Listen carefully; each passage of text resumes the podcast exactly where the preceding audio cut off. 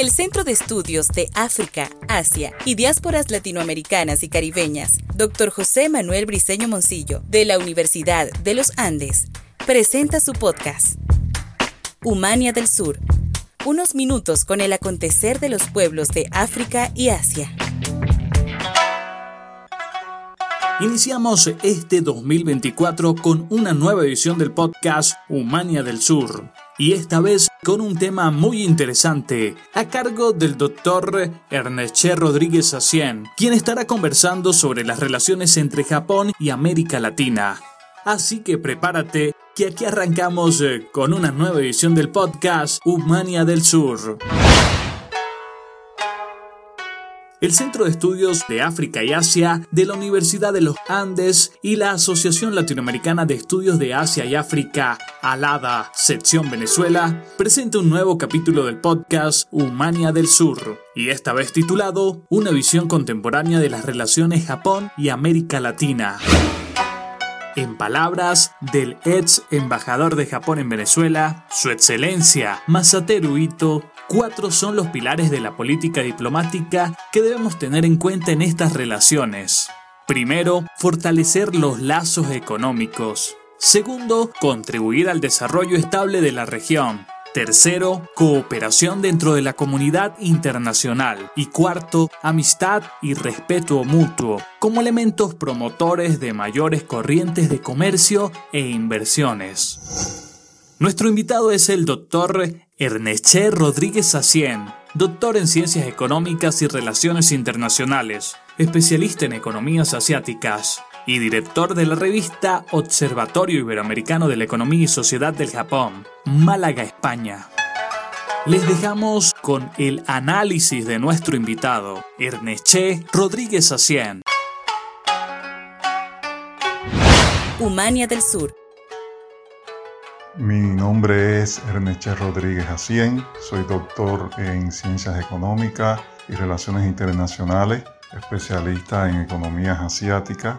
Desde ya hace varios años eh, soy director de la revista eh, Observatorio Iberoamericano de la Economía y Sociedad del Japón, que radica en Málaga, y he realizado varios trabajos, publicaciones, conferencias sobre temas de Asia, específicamente sobre Japón.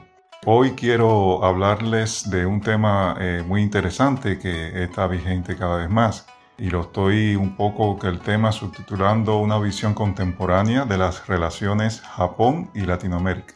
Este tema tan importante que beneficia a Latinoamérica y por supuesto a Japón, a ambos, siempre se está hablando en muchos temas, foros, conferencias sobre ello, por el gran impacto que tiene en la economía internacional, en el caso específico de estas áreas de Latinoamérica y bueno, en el caso de Japón.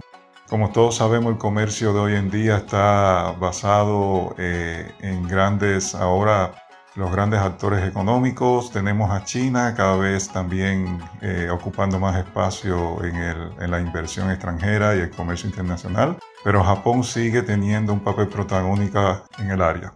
Bueno, antes de todo, quería decirle una de las principales actividades económicas que ha hecho Japón en los últimos 20 años corresponde a distintas inversiones en países de la región latinoamericana. Esto siempre ha tenido una repercusión positiva tanto para América Latina como para el país del sol naciente. Se debe señalar que Japón tiene un compromiso histórico debido sobre todo con la inmigración japonesa en la región latinoamericana, que tiene décadas de vínculos y su propio devenir. La colaboración entre Japón y el Banco Interamericano de Desarrollo ha financiado más de 650 proyectos por unos aproximadamente 400 millones de dólares. Por ejemplo, desde el año 2011, el financiamiento aportado por JICA ha estado en una cifra de 1,5 mil millones para proyectos de energía, agua y saneamiento en Costa Rica, como por ejemplo Ecuador, Honduras, Jamaica, Nicaragua y Paraguay. Estos son, por supuesto, algunos de los países de América Latina que han sido beneficiados por estos proyectos, pero también se han ampliado en los últimos años estos financiamientos a estudios conjuntos y otras actividades más socioeducativas.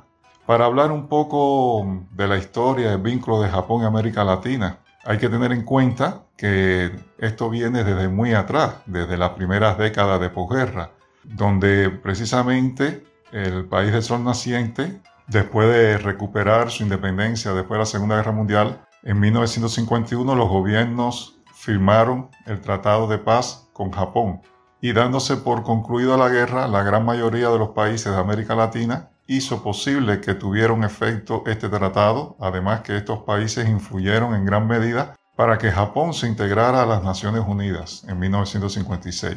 Lo interesante es que debido a la gran crisis económica de los primeros años de posguerra, el gobierno japonés estimuló su política de migración y envió alrededor aproximadamente 80.000 personas para América Latina entre 1952 y 1970. También otros japoneses, aproximadamente 20.000 individuos, lo hicieron de forma espontánea hacia América Latina. Brasil fue uno de los países que más nipones aceptó, con una cantidad de 70.000, seguido de 12.000 en Argentina, Paraguay con 9.600 y Bolivia con 6.000. Estos datos históricos y estadísticos comprueban todo el apoyo y ayuda que le dio Latinoamérica a Japón. Por esta razón, la diplomacia japonesa ha dado ayuda a los inmigrantes japoneses desde entonces. Un dato a destacar es que desde el año 1980 los países latinoamericanos contaron con un 7% como promedio de las exportaciones niponas, el nivel más alto desde antes de la Segunda Guerra Mundial. Lo que ha convenido mucho a Japón ha sido el hecho de que la región latinoamericana posee abundantes recursos que ha llamado la atención a los nipones para sus inversiones. En la llamada década perdida de los años 90 en Japón, cuando reventó la famosa burbuja económica y financiera, la inversión japonesa en la región latinoamericana perdió 4,5 puntos, índice menor que en los años 80. Y esto, por supuesto, debido a la crisis económica y financiera que atravesaba Japón en la década de los 90, simultáneamente también hubo varias crisis en la economía latinoamericana, en esos años que afectó la relación entre ella y la economía nipona. Durante esa década se pudo observar una gran caída en algunos sectores de inversión, como son los de servicios de turismo, transportes y bienes inmuebles. En cuanto a comercio internacional para América Latina, Japón es muy importante como fuente para las importaciones, y no solo Japón, sino también los demás países asiáticos donde el comercio entre esto y la región se hace cada vez más importante. Con excepción de algunos países como México, entre otros, Japón importa más de lo que exporta hacia América Latina contribuyendo de esta forma a la balanza comercial de los países latinoamericanos. Los productos que mayormente exportan los japoneses para Latinoamérica son maquinarias que incluyen también automóviles. Durante la década de los años 80, un poquito más hacia atrás, antes de los 90, en el ámbito internacional la mayor contribución fue en el área económica, pero ya hacia los 90 se hizo palpable la fortaleza del proceso de democratización en América Latina, en el aspecto económico, también en esta década de los 90, la mayoría de los países latinoamericanos abandonaron el modelo de sustitución de importaciones con grandes protectores estatales y adoptaron el modelo liberal que asume más importancia al funcionamiento del mercado.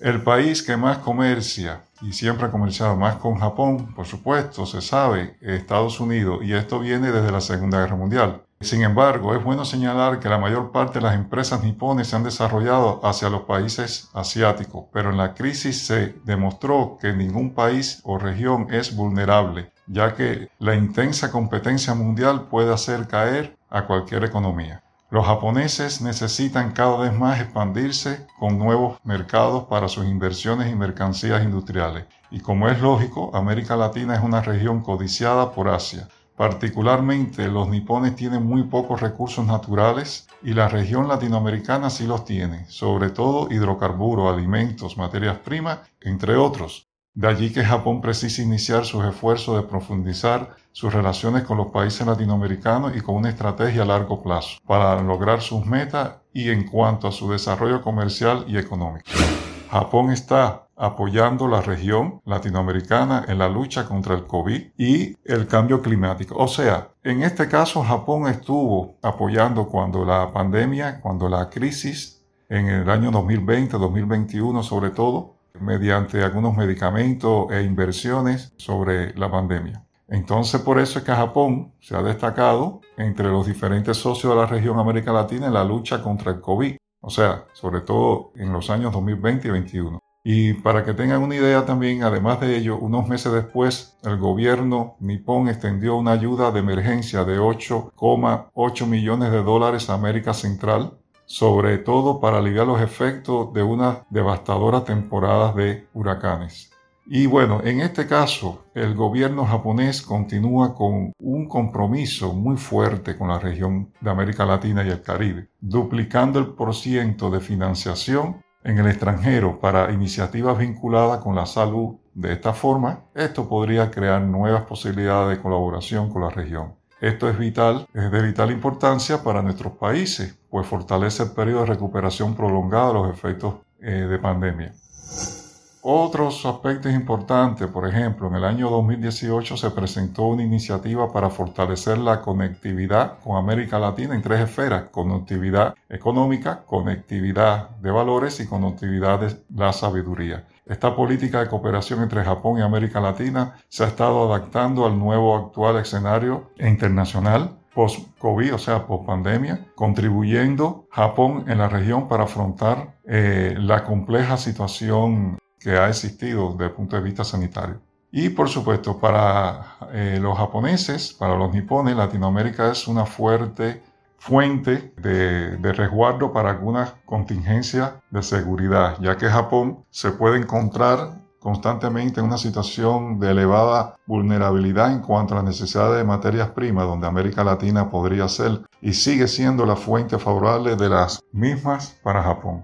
Entonces, aquí podemos ver que, bueno, entre Japón y América Latina eh, existe una gran ventaja en la inversión extranjera directa. Porque, por ejemplo, eh, las ventajas en Japón sería que además de ser la tercera economía en el mundo, Japón tiene un fuerte poder adquisitivo y por lo mismo una elevada demanda interna. También es un líder en tecnología de punta y esto Japón ha tenido una economía de crecimiento permanente y una estabilidad sólida de décadas. Gracias a su ubicación geográfica, cualquier inversor extranjero que opera en el mercado japonés tiene un ingreso más expedito en otros mercados asiáticos. Entonces, bueno, aquí hay algunas ventajas, como hemos hablado, sobre todo eh, para Latinoamérica comerciar con Japón. Y podemos ya un poco a modo de resumen y conclusión decir que las inversiones de Japón en América Latina son de una importancia muy vital para ambos, pues los dos se complementan en sus relaciones comerciales y económicas. Japón sobre todo aporta tecnología y productos de alta calidad y la región latinoamericana aporta productos primarios, alimentos y recursos naturales. El incremento de las inversiones niponas se ha ido incrementando en las últimas décadas de forma significativa, favoreciendo a la región. Esperemos que sigan aumentando de forma continua. El reto de mantener las relaciones comerciales, económicas y de colaboración es presente, sobre todo después de una pandemia tan grave, ha estancado, como todos sabemos, la economía mundial. Japón y la región tienen las mejores relaciones y tienen un vínculo histórico desde los años posteriores a la Segunda Guerra Mundial, factor que favorece esta relación. Entonces, aquí ya como conclusión, este sería una síntesis de hablar sobre las relaciones entre Japón y América Latina, que siempre va a beneficiar a ambos. Muchas gracias. El Centro de Estudios de África, Asia y Diásporas Latinoamericanas y Caribeñas, Dr. José Manuel Briceño Moncillo, presentó Humania del Sur, unos minutos con el acontecer de los pueblos de África y Asia.